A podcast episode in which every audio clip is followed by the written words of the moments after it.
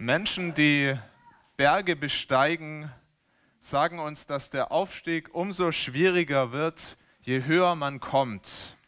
Und doch wird es immer aufregender und wunderbarer. Das gleiche gilt für die Heilige Schrift. Und hier sind wir ganz sicher auf dem Gipfel der christlichen Erfahrung. Das hat der Prediger Martin Lloyd Jones über den Text gesagt, den wir uns heute anschauen, der Gipfel der christlichen Erfahrung. Ein Gebet, das so groß ist, kein leichter Text, überhaupt nicht. Und zwar vor allem deshalb nicht, weil wir alle miteinander noch so wenig von dem erfahren haben, was wir da gleich hören werden. Ich schließe mich damit ein. Es ist eine so große Bitte, sie raubt uns den Atem. Und auf der anderen Seite, um in diesem Bild vom Gipfel zu bleiben, ein atemberaubendes Panorama. Wunderschön, was Paulus da beschreibt, was möglich ist, was Gott tun kann im Leben seiner Kinder. Atemberaubend. Paulus hat das, worum er hier bittet, selbst erlebt. Vielleicht nicht in der Fülle, aber er hat einen großen Geschmack davon gehabt. Vielleicht hast du dich mal gefragt, wie konnte Paulus eigentlich all das ertragen, was er so in seinem Leben durchgemacht hat? Er beschreibt es ja. Er sagt, er wurde ausgepeitscht, er wurde gesteinigt, er wurde verraten, er hat Schiffbruch erlitten, wortwörtlich, hat gehungert, gedürstet. Alles für das Evangelium. Alles um Christi willen.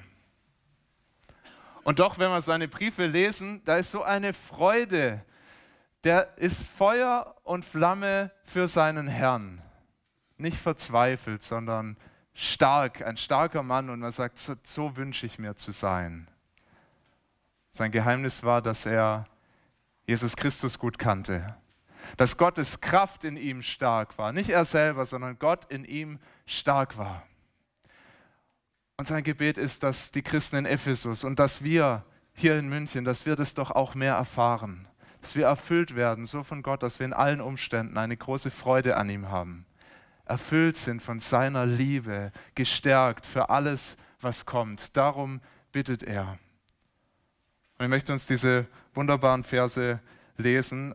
Und ich lese sie heute aus der Schlachterübersetzung ausnahmsweise, wir führen hier keine neue Bibel ein. Wir bleiben erstmal bei der Lutherbibel, aber die Schlachter übersetzt ein paar Verse ein bisschen besser als die Lutherbibel, ist mein Eindruck. Und deshalb möchte ich das heute aus der Schlachterbibel lesen. In den Gottesdienstblättern findet ihr auch die Version aus der Schlachter 2000.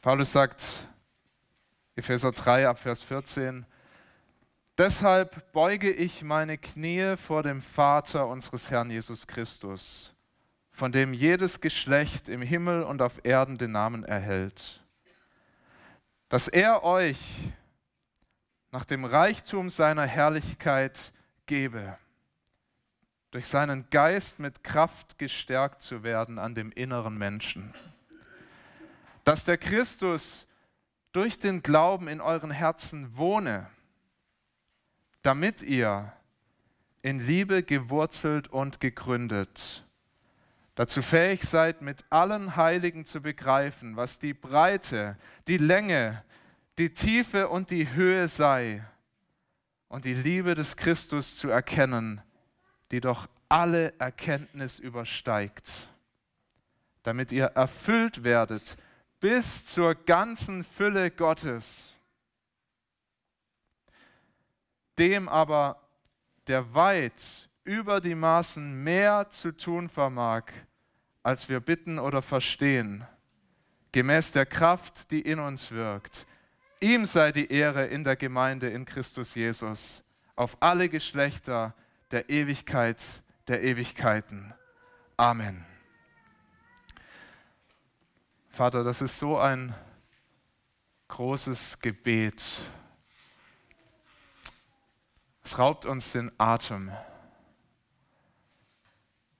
Und wir merken sofort, das haben wir noch nicht erlebt. In dieser Tiefe deine Liebe in unserem Herzen. So erfüllt, wie Paulus hier bittet, dass wir sein sollen, sind wir noch nicht von dir.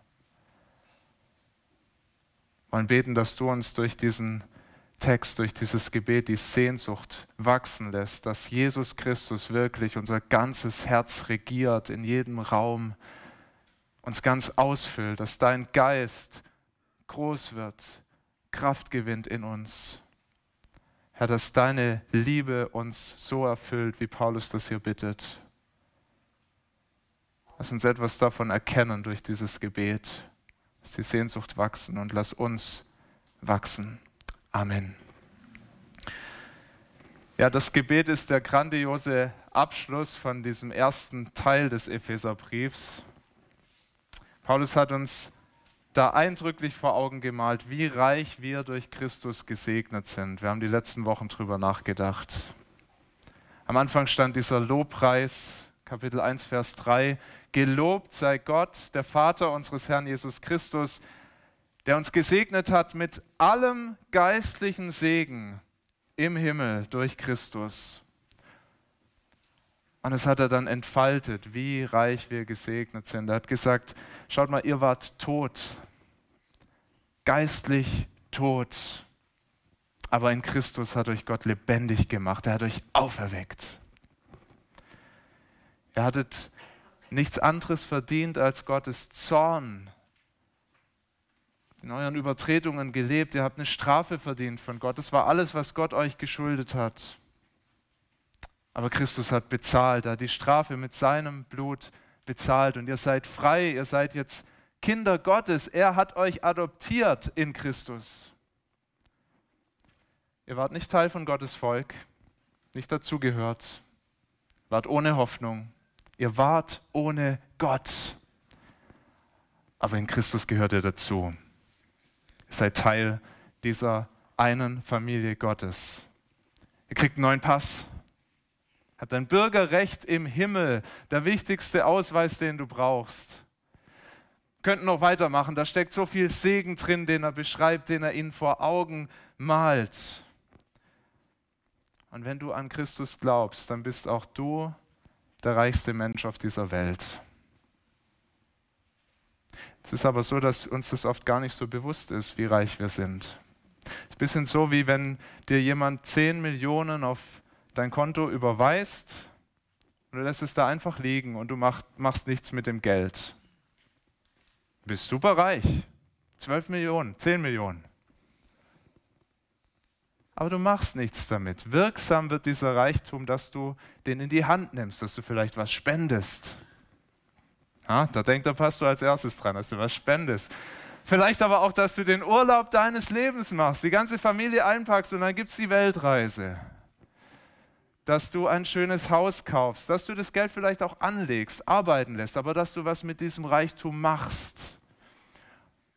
Und ein bisschen so ist es mit diesem Gebet. Paulus wünscht sich, dass wir nicht nur im Kopf das wissen, dass das irgendwo auf dem Papier geschrieben steht, wie reich wir sind und dann ordnen wir das irgendwo ab, wie so ein Bankauszug, reich, super. Er will, dass wir das erfahren, dass das unsere Herzen erfüllt, wie reich beschenkt wir sind. Und er sagt, das können wir gar nicht selber machen, das muss Gott in uns tun. Deshalb betet er dass wir diese Erfahrung machen, dass es nicht beim Kopfwissen bleibt, sondern dass es unser ganzes Herz einnimmt. Das muss Gott machen. Er betet zum Vater. Er weiß, der Vater hat alle Macht. Er hat diese Welt gemacht, hat alles in seinen Händen. Er hat uns erlöst. Der Vater kann auch das tun. Der Vater ist ein guter Vater. Er kommt ganz vertrauensvoll zu diesem Vater. Er kniet vor ihm nieder, weil er weiß, der Vater gibt gern. Vielleicht hat er gedacht an diese Worte, die Jesus gesagt hat. Er hat Jesus hat ja mal verglichen, die irdischen Väter mit dem himmlischen Vater. Und Jesus hat gesagt, wenn nun ihr, die ihr doch böse seid, ihr irdischen Väter, die ihr doch böse seid, dennoch euren Kindern gute Gaben zu geben wisst, wie viel mehr wird euer Vater im Himmel Gutes geben denen, die ihn bitten. Und so betet Paulus dieses atemberaubende Gebet, fast schon verwegen, was er da bittet. Was bittet er? Als erstes, dass die Christen in Ephesus durch Gottes Kraft stark werden. Das ist der erste Punkt. Stark durch Gottes Kraft, die Verse 16 bis 17a. Er betet zum Vater, dass er euch nach dem Reichtum seiner Herrlichkeit gebe, durch seinen Geist mit Kraft gestärkt zu werden an dem inneren Menschen, dass der Christus durch den Glauben in euren Herzen wohne. Steckt unglaublich viel allein in diesen wenigen Worten, in diesen Sätzen. Könnte man wirklich lang drüber nachdenken. Ich will mich auf zwei Beobachtungen beschränken. Erstens, Paulus bittet hier um Kraft für den inneren Menschen. Er betet, dass Christus durch den Glauben in euren Herzen wohne. Sein Fokus richtet sich auf das Innere. Das, was er hier bittet, das ist radikal geistlich. Ja, das ist nicht das, was wir vor Augen haben, das ist das Innere. Es geht ihm nicht um die äußeren Umstände dieser Epheser. Er bittet nicht zum Beispiel, dass sie keine Verfolgung erleben müssen. Er betet nicht darum, dass es ihnen körperlich immer gut geht, dass sie immer gesund bleiben. Darum bittet er nicht. Er bittet nicht, dass sie nie in ihrem Leben durch eine Krise gehen. Alles Umstände. Sein Wunsch ist, dass sie durch Gottes Geist innerlich stark werden.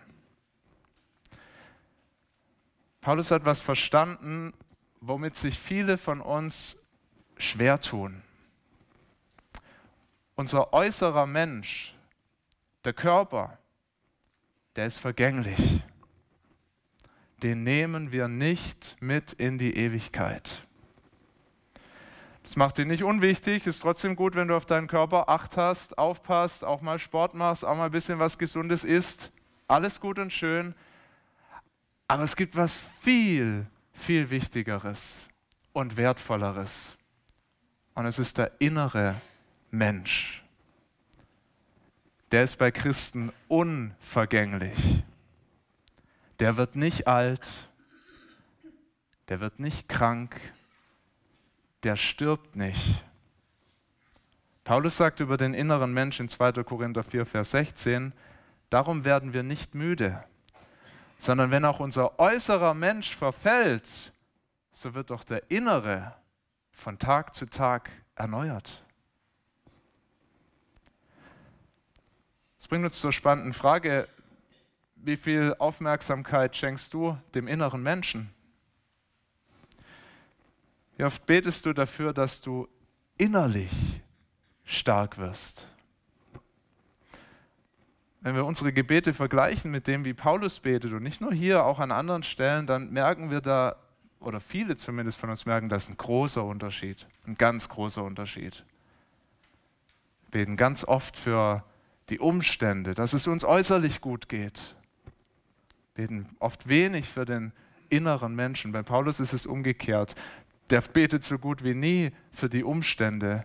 Der betet für den inneren Menschen. Der betet darum, dass die Christen stark werden in Christus, dass Gott sie innerlich stark macht für alle Umstände. Und weil wir oft so wenig dafür beten, haben wir manchmal fast ein schlechtes Gewissen. Vielleicht kennst du das, wenn jemand krank ist, du hast fast ein schlechtes Gewissen für die Person zu beten, für, dass es sein könnte, dass Gott nicht gesund macht. Für die Person zu beten, dass Gott sie innerlich stark macht, dass er diese Krise gebraucht, damit sie doch Gott mehr erkennt, ihm näher kommt wissen doch, dass Gott nicht immer gesund machen will, dass er nicht immer gesund macht, dass Menschen an einer Krankheit sterben, zum Vater gehen.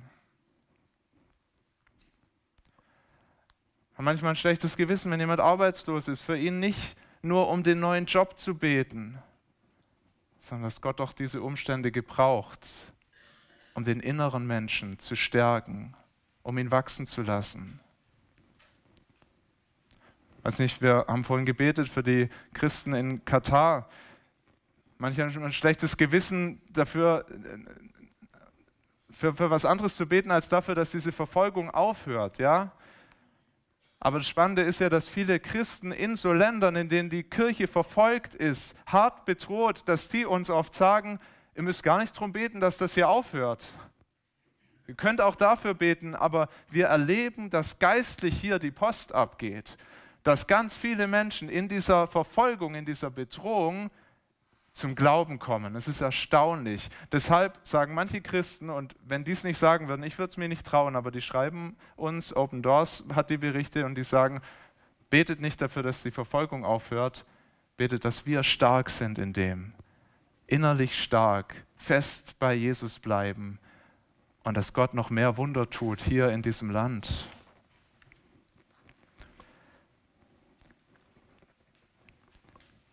Ihr Lieben, ich predige das nicht als jemand, der sich damit leicht tut. Also wenn ich Schwierigkeiten erlebe, dann ist oft mein erster Gedanke, Herr, mach, dass die Umstände anders werden. Ich gebe es zu. Aber Jesus hat uns ja gar keine leichten Umstände versprochen. Hat manches gesagt über die Schwierigkeiten, die seine Jünger erleben. Er hat auch gesagt in Johannes 16, Vers 33, in der Welt habt ihr Angst. Ist nicht einfach weg, wenn du zu Jesus gehörst. In der Welt habt ihr Angst. Da gibt es Dinge, die sind bedrohlich. Da gibt es Krieg, da gibt es Krisen, da gibt es Krankheit, gibt es alles Mögliche. Aber seid getrost. Ich habe die Welt überwunden. Das ist ein Zuspruch für den inneren Menschen, eine Ermutigung. Jesus Christus hat es schon überwunden. Noch deutlicher wird es vielleicht in der Apostelgeschichte. Da lesen wir, wie Paulus und seine Mitarbeiter durch die Städte gegangen sind und sie haben Gemeinden ermutigt. Und was haben sie da gemacht mit den Christen? Apostelgeschichte 14, Vers 22 heißt es, sie stärkten die Seelen der Jünger, den inneren Menschen. Sie stärkten die Seelen der Jünger und ermahnten sie im Glauben zu bleiben und sagten, wir müssen durch viele Bedrängnisse in das Reich Gottes eingehen kein Versprechen, dass wir das nicht erleben. Was hilft, wenn diese Bedrängnisse kommen? Bedrängnisse aller Art. Ein starker innerer Mensch. Das bringt uns zur zweiten Beobachtung. Wie werden wir denn innerlich stark? Durch Gottes Heiligen Geist der in uns wirkt und dadurch, dass Jesus Christus in unseren Herzen wohnt. Ich glaube, das gehört beides wirklich zusammen. Wie wohnt Christus in uns durch seinen Geist? Jetzt kann man fragen, ist das nicht eh schon der Fall bei jedem Christen, dass er Gottes Geist hat, dass Jesus Christus in ihm wohnt? Also Paulus sagt im Römerbrief, das ist das Erkennungszeichen von einem Kind Gottes, dass der Geist Gottes uns treibt. Welcher der Geist Gottes treibt, die sind Gottes Kinder. Jesus sagt in Johannesevangelium, wer mich liebt, Johannes 14, Vers 23, wer mich liebt, der wird mein Wort halten und mein Vater wird ihn lieben und wir werden zu ihm kommen und Wohnung bei ihm nehmen. Ja, wenn du Christ bist, dann hast du Gottes Geist, dann wohnt Jesus schon in dir. Das stellt Paulus hier überhaupt nicht in Frage. Aber es geht ihm darum, dass der Heilige Geist mehr Raum in uns gewinnt dass Jesus Christus wirklich in uns, bei uns zu Hause ist. Wenn du irgendwo zu Gast bist, dann kriegst du in der Regel ein Gästezimmer und du wirst da nicht viel verändern. Du wirst wahrscheinlich nicht die Möbel umräumen. Ganz sicher wirst du nicht tapezieren. Du wirst nicht eine Wand einreißen und das alles neu machen, sodass es dir dann passt und gefällt. Aber was anderes ist, und das wissen die Häuslisbauer unter uns, wenn das Haus dir selber gehört oder wenn du eins kaufst, ein altes, heruntergekommenes Haus vielleicht, ich weiß, manche von euch haben das gemacht, ein Haus von Grund auf erneuert, renoviert, ganz neu gemacht, dann ist das ein Lebensprojekt, da wird jeder Raum gestaltet, so dass er dir dann gefällt. Ja, jeder, der ein Haus hat, weiß es, da wird man sein Leben lang nicht fertig damit, da kann man immer noch was optimieren und noch schöner machen. Paulus hier von Wohnen spricht, dann meint er genau das. Jesus zieht ein, nicht als ein Gast im Gästezimmer, nicht als ein Untermieter, dem du einen gewissen Bereich überlässt, sondern als der neue Besitzer, der das Haus so gestaltet, wie es ihm gefällt. Und wir stehen alle in der Gefahr, ihn anders zu behandeln, ihn aus manchen Zimmern schön rauszuhalten, Jesus zu sagen, du kannst hier gerne wohnen, aber über meine Finanzen bestimme ich immer noch selber. Kannst hier gern wohnen, aber du sagst mir nicht, wie das mit der Sexualität in meinem Leben läuft. Das regel ich selber. Das kriegst du nicht. Bei meinen Hobbys darfst du nicht mitreden. Alle möglichen Dinge, die wir ihm vorenthalten, nicht geben. Und Paulus muss um die Gefahr gewusst haben und er betet, dass wir durch den Glauben mehr und mehr erkennen, wer Jesus Christus ist, der Herr im Haus, der, der überall sagt, wie das gut wird, wie es gut aussieht, wie es schön wird und der das gestalten darf, der Raum einnehmen darf in unserem Haus. Unser ganzes Herz kann das gar nicht oft genug sagen, weil wir in unserer Zeit ja beim Herz immer an die Gefühle denken zuerst. Aber das Herz in der Bibel, das meint unseren ganzen inneren Menschen. Ja, da sind die Gefühle auf jeden Fall dabei und es wäre schlimm, wenn wir keine Gefühle für Gott haben und es alles nur so eine Kopfsache ist. Wenn dich das nie bewegt, wer Gott ist, was er für dich getan hat, das ist ein Alarmsignal, wirklich. Aber es umfasst mehr, es umfasst auch unser Denken, den Verstand, es umfasst unseren Willen, das, was wir tun wollen. Das ist alles gemeint. Und Jesus will das regieren und soll das regieren. Manche von uns leiden darunter, dass wir Gott so wenig spüren und so wenig erleben. Es sind so viele Wahrheiten, die wir im Kopf haben, aber es verändert so wenig in unserem Herz. Das Gebet hier kann Leben revolutionieren. Herr, ich möchte dich so kennen, wie Paulus dich gekannt hat. Ich möchte das erleben, dass du wirklich regierst. Und man kann viel dazu sagen, was es heißt, dass Jesus dann wirklich alles regiert. Und da kann man viel drüber nachdenken. Aber es fängt damit an, dieses Gebet mitzubeten. Vielleicht in deinen eigenen Worten.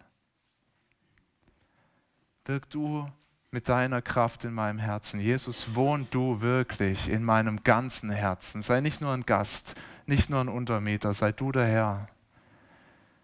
Das gelesen von Hudson Taylor, dem China-Missionar, der hat ähnlich jeden Tag gebetet in seinem Dienst, hat jeden Tag neu gesagt, Jesus, ich will, dass du regierst, dass du mir das Schönste und Wertvollste bist.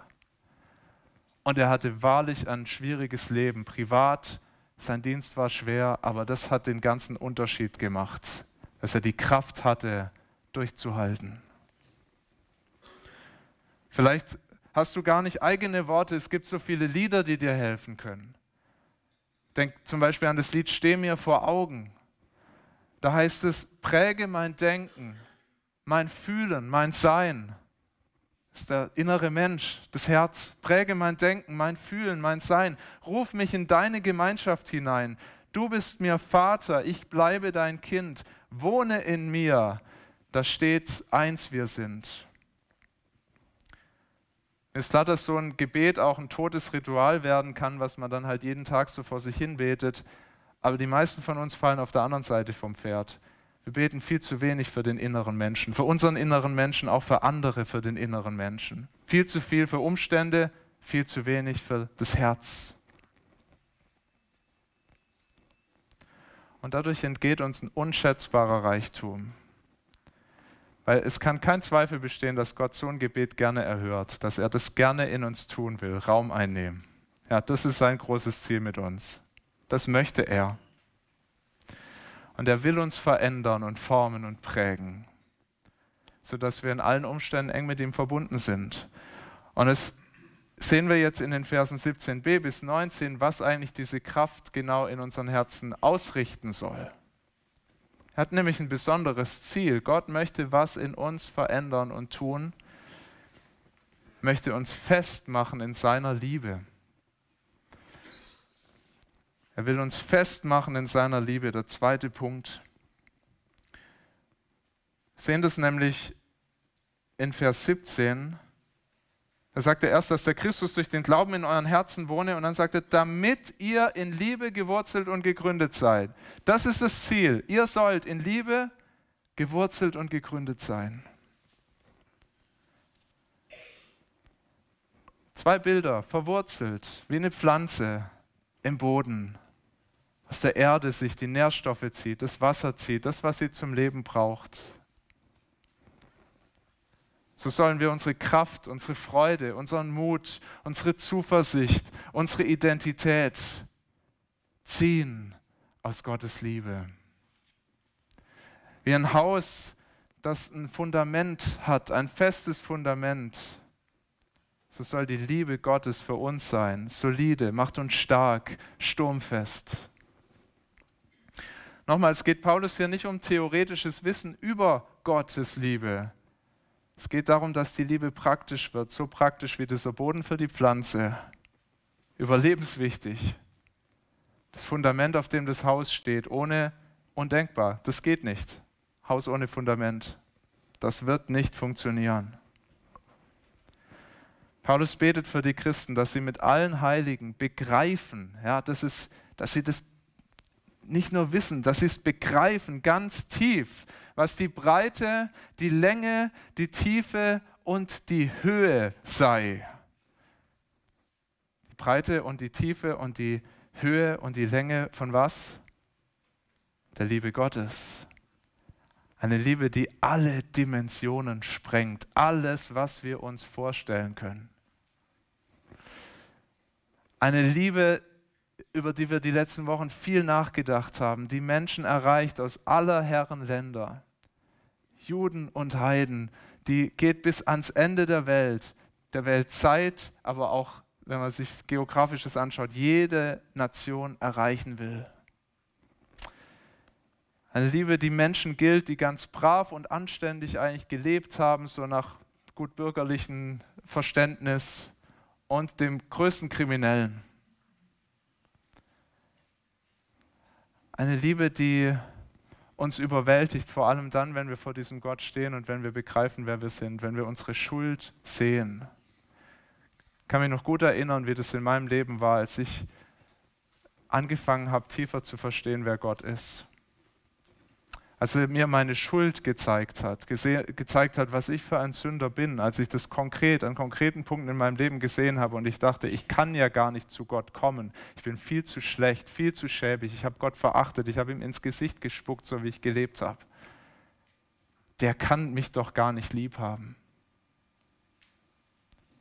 Und dann tut er das Wunder und er legt wirklich durch seinen Geist in deinem Herz den Schalter um oder er schenkt dir ein neues Herz, das ist das bessere Bild. Und du begreifst, obwohl ich so bin, wie ich bin, obwohl ich ihn so verachtet habe, obwohl ich ihn links liegen ließ, obwohl ich sein Feind war, hat dieser Gott mich lieb. Und nimmt mich an als sein Kind. Wie gewaltig groß ist Gottes Liebe. Wenn du Christ bist, dann hat er dich auserwählt. Paulus sagt, vor Grundlegung der Welt hat für dich sein Blut vergossen und dir das neue Leben teuer erkauft. Er lässt dich nicht fallen, wenn du scheiterst. Ja, manche von uns haben das erlebt. Wir wurden fallen gelassen von Menschen, da dachten wir, die haben uns wirklich lieb. Vielleicht hast du das erlebt in der Partnerschaft, dass ein, dass ein Mann, dass eine Frau dich hat fallen lassen, weil du nicht so warst, wie sie sich das vorgestellt hat. Ja, du dachtest, der hat mich lieb und dann sieht er einen Makel, ärgert sich über irgendwas und irgendwann lässt er dich links liegen. Ja, so ist Gott nicht. Wenn wir scheitern, dann ist er immer noch da mit seiner Liebe und dann ist es noch viel überwältigender, dass er sich nicht abwendet, sondern dass er treu zu uns hält, wo wir doch so oft untreu sind. Vielleicht hast du das erlebt in deinem Elternhaus, dass deine Eltern Liebe davon abhängig gemacht haben, wie du geleistet hast und performt hast, dass du gut in der Schule warst, dass man dich vorzeigen konnte. Und wenn das nicht so war, dann wollten sie dich gar nicht haben. Ja, das ist bei Gott nicht so. Ganz anders. Und es ist wahre Liebe, die das nicht davon abhängig macht, wie du bist, was du leistest, sondern die auf dein Herz abzielt. Und Gott einfach sagt, ich habe dich auserwählt, weil ich das will, weil ich mich dazu entschieden habe. Ich habe dich lieb. Bin mir sicher, keiner von uns hat es in der Tiefe verstanden, wie sehr Gott uns liebt. Keiner von uns hat in der Tiefe schon verstanden, was das heißt, dass Jesus an diesem Kreuz hängt und nicht nur körperliche Schmerzen erleidet, was ja schon schlimm genug ist und unvorstellbar genug. Wer kann sich vorstellen, wie es ist, gekreuzigt zu werden? Aber dass Jesus an diesem Kreuz den Zorn Gottes erträgt, dass Jesus an diesem Kreuz getrennt ist von der Liebe Gottes ganz komplett getrennt und es für uns erträgt. damit wir verbunden werden können mit dieser Liebe Gottes, dass wir, wenn wir auf ihn vertrauen, an ihn glauben, diese Liebe erleben, dass sie ausgegossen wird in unsere Herzen. Vielleicht hast du diese Liebe noch nie erkennen dürfen. Ich sagte, es gibt keine größere Liebe und es gibt auch keine Liebe, die du brauchst, außer dieser Liebe Gottes. Ich dich ermutigen, lern Jesus kennen, wenn du ihn noch gar nicht so kennst. Lern seine Liebe kennen an seinem Beispiel erstmal, wenn du die Evangelien liest und dann erkennen, dass er sein Leben gegeben hat, auch für dich. Glaub an ihn. Und wenn du das tust, dann bete darum, dass du seine Liebe mehr erkennst und mehr begreifst. Lasst uns da auch füreinander beten, dass wir doch begreifen, wie tief uns der Vater liebt. Ist ja geradezu paradox, was Paulus hier sagt. Er betet für die Christen, dass sie die Liebe des Christus erkennen, die doch alle Erkenntnis übersteigt. Sollen wir es erkennen, was alle Erkenntnis übersteigt? Das ist paradox. Ja, da wird man nicht fertig damit. Dass sie erfüllt werden bis zur ganzen Fülle Gottes. Unvorstellbar. Er könnte sagen, dass er das schon erfahren hat. Aber wir haben es so dringend nötig, dass wir das besser verstehen, weil je mehr du die Breite und die Länge und die Tiefe und die Höhe der Liebe Gottes verstehst, desto größer und kostbarer wird Gott für dich. Und desto kleiner und unbedeutender wird alles andere. Das Lied Turn Your Eyes Upon Jesus drückt es so gut aus. Ich zitiere aus einer Übersetzung. Da heißt es, richte den Blick nur auf Jesus. Schau auf in sein Antlitz, so schön. Und die Dinge der Welt werden blass und klein in dem Licht seiner Gnade besehen.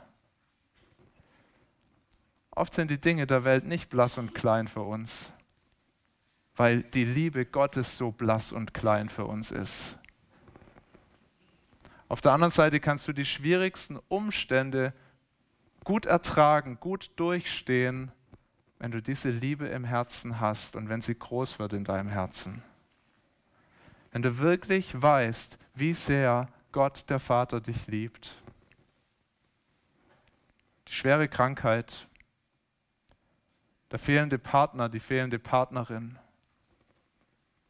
Mobbing für dein Glauben oder für irgendwas anderes, keine Arbeitsstelle, es wird blasser und kleiner, wenn du weißt, mein Herr liebt mich so sehr.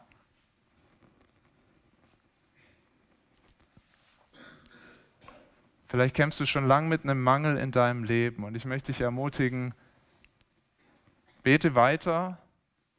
Du kannst auch beten für Veränderung der Umstände, aber bete noch mehr, dass du Gottes Liebe besser verstehst. Bitte ihn, dass seine Liebe dich mehr erfüllt, sodass du Freude und Frieden und Sicherheit und Geborgenheit nicht in den Umständen findest, sondern bei ihm. Ich habe das in den letzten Wochen bei zwei Menschen miterleben dürfen. Das hat mich wieder sehr beeindruckt. Es beeindruckt mich immer wieder, was Gottes Liebe vermag in Situationen, wo die Umstände richtig schlimm sind. Zwei Menschen, die sehr krank geworden sind, ziemlich plötzlich. Und nach menschlichem Ermessen muss man sagen, die liegen wahrscheinlich im Krankenbett und blasen Trübsal und sind verzweifelt und depressiv. Aber bei beiden durfte ich sehen, es ist was ganz anderes passiert. Beide konnten das bezeugen. Ich spüre gerade Gottes Liebe so nah. Es ist so real. Gott ist da. Ein Freund von mir hat sogar gesagt, glaubt mir es oder glaubt es nicht, ich, ich spüre ich spür Gottes Hand, dass er mich berührt, dass er mich stärkt, dass er mich aufrichte, dass er mir Kraft schenkt. Ja, das ist eine Liebe, die ist nicht nur in diesen Ausnahmesituationen real. Leider brauchen wir das oft, dass Gott uns wirklich da so in, in solche Umstände wirft, dass wir begreifen, wie sehr er uns liebt. Aber diese Liebe ist ja immer da. Und das muss uns ins Gebet treiben. Das, da können wir nur anbeten, wie gut unser Gott ist. Und es bringt uns zum letzten Punkt, weil Paulus macht genau das. Die Fürbitte geht fließend über in die Anbetung. Es überwältigt von Gott. Hin und weg. Schließt mit den Worten, dem aber, der über die Maßen mehr zu tun vermag, als wir bitten oder verstehen, gemäß der Kraft, die in uns wirkt. Ihm sei Ehre in der Gemeinde in Christus Jesus auf alle Geschlechter der Ewigkeit der Ewigkeit. Amen. Es könnte die Frage aufkommen, ob Paulus den Mund vielleicht ein bisschen vollgenommen hat, ob sein Gebet nicht doch ein bisschen arg groß ist, klingt vollmächtig, aber ist doch eigentlich eine Erfahrung, die kann kein Mensch machen. Paulus ist vielleicht in der Gefängniszelle so ein bisschen abgedreht. Ist diese Bitte nicht doch ein paar Nummern zu groß? Und es scheint fast so, als würde Paulus so diesen, diesen Einwand, diese Kritik schon so voraussehen, weil er in diesen, in diesen Lobpreis nochmal wirklich das reinpackt, was Gott alles kann. Ja, er sagt, Gott kann. Und nicht nur das, Gott kann mehr. Und nicht nur das, Gott kann über die Maßen mehr. Und nicht nur das, Gott kann weit über die Maßen mehr, sagt er. Er kann mehr, als wir bitten oder verstehen. Er wirkt mit seiner Kraft in allen seinen Kindern haben vor ein paar Wochen darüber nachgedacht, was das für eine Kraft Gottes ist, die in uns wirkt. Es ist dieselbe Kraft, sagt Paulus ein bisschen weiter vorne, die Jesus Christus von den Toten auferweckt hat und wieder lebendig gemacht hat. Es ist dieselbe Kraft, mit der Jesus Christus im Himmel regiert über alles und alles ist ihm untertan. Es ist dieselbe Kraft, die Jesus einsetzt zum Wohl seiner Gemeinde. Er ist das Haupt. Er kümmert sich um seine Gemeinde und um jeden Einzelnen, der dazugehört. Gott kann mehr, als wir bitten oder verstehen. Das sprengt unseren Verstand, aber es ist wahr. Gottes Mittel und seine Möglichkeiten übersteigen unsere Vorstellungskraft bei weitem. Und Paulus ist hin und weg. Und jetzt nimmt er sich mit rein in diesen Lobpreis. Vorher hat er Fürbitte getan, er hat gebetet für die Epheser. Jetzt nimmt er sich da mit rein. Er sagt, Gott vermag mehr zu tun, als wir bitten oder verstehen. Paulus ist dabei, auch mehr als ein Paulus bitten und verstehen kann. Gemäß der Kraft, die in uns wirkt. Paulus sagt, das ist die Kraft, die mich auch stark macht. Paulus hat schon so viel mit Gott erlebt. Aber das hat nicht dazu geführt, dass er dann ganz abgeklärt wurde und nüchtern über Gott redete und alles, ah, habe ich eh schon alles schon tausendmal gehört und ja, dann wird man, lebt man so ein ganz normales Christenleben. Nein, Paulus war nur noch mehr begeistert, der war überwältigt. Was für ein Gott, den wir da haben. Wenn ich das Gebet lese hier von Paulus, dann bekomme ich das Gefühl, ich stehe erst am Anfang haben noch, vielleicht noch nicht mal richtig angefangen. Den Gipfel, den habe ich doch noch lange nicht erreicht. Aber ich bekomme die Sehnsucht, Gott besser kennenzulernen. Dass sein Geist mich innerlich stark macht. Dass Christus in meinem Herzen wohnt. Dass mich seine Liebe so erfüllt, bis zur ganzen Gottesfülle dass alles andere im Vergleich dazu blass und klein wird. Sehnst du dich auch danach? Ein bisschen vielleicht, sogar sehr. Kannst du das nicht nehmen, du kannst es nicht machen, du kannst Dinge tun, die das fördern in deinem Leben, aber tatsächlich kann nur einer dir das schenken. Deshalb betet Paulus, kannst es dir schenken lassen von deinem Vater im Himmel. Ihm sei die Ehre in der Gemeinde, in Christus Jesus zu aller Zeit, von Ewigkeit zu Ewigkeit. Amen. Und Vater im Himmel, es ist wirklich so, wir sehen dieses Gebet, wir hören diese Worte von Paulus und es ist so groß. Es ist wirklich der Gipfel der christlichen Erfahrung, von deiner Liebe so erfüllt zu sein, dass wir nichts anderes mehr brauchen. Und du weißt, wie es um unsere Herzen bestellt ist. Und wie oft wir noch meinen, wir brauchen andere Dinge. Und wie oft wir sogar meinen, wir brauchen sie dringender als dich. Wir kennen dir das und wir beten, dass dein Geist mehr Raum in uns gewinnt. Jesus, dass du regierst über jede, jeden Winkel in unserem Herzen. Dass du uns vor Augen stehst. Dass deine Liebe uns kostbarer wird als alles andere und dass im Licht deiner Liebe alles andere nichtig und klein wird geben dir die Ehre, sind so dankbar, dass du dir Zeit lässt mit uns, dass wir das Stück für Stück lernen dürfen. Aber wir beten darum, dass wir wachsen und mehr davon erfahren, was Paulus hier betet. Amen.